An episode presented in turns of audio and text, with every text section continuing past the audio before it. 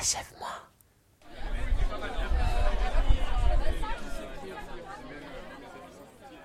La terrasse était assourdissante. J'avais perdu l'habitude.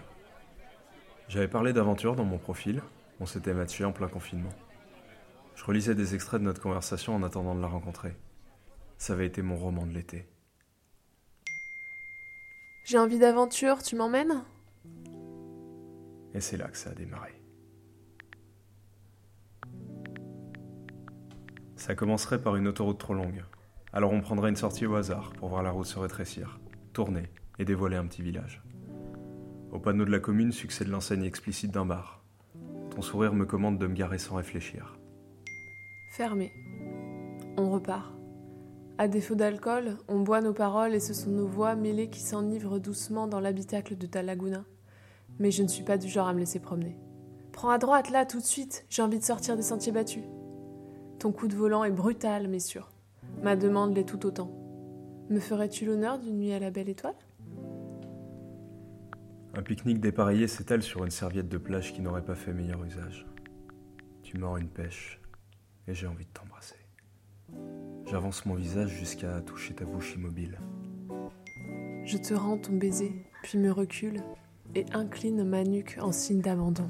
Dans le creux de ton oreille, je dépose des mots dont tu ne comprends que le souffle qui te pénètre. Je nous renverse et écarte les cuisses pour te sentir plus loin. Ma main s'humidifie sur mes lèvres avant de se poser sur les tiennes qui n'avaient pas besoin de tant de précaution. Tu t'abandonnes et échappes à un... Achève-moi. J'avais qu'une envie, la rencontrer.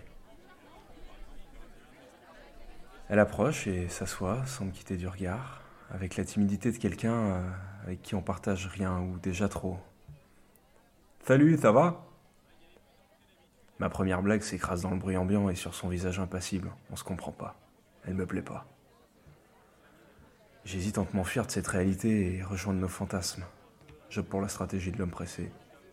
J'invoque un train à 7h30 le lendemain pour proposer d'aller chez elle avant la fin de notre première pinte. Elle a pas peur des goûts, 15 minutes plus tard, elle commence à me faire visiter sa cuisine.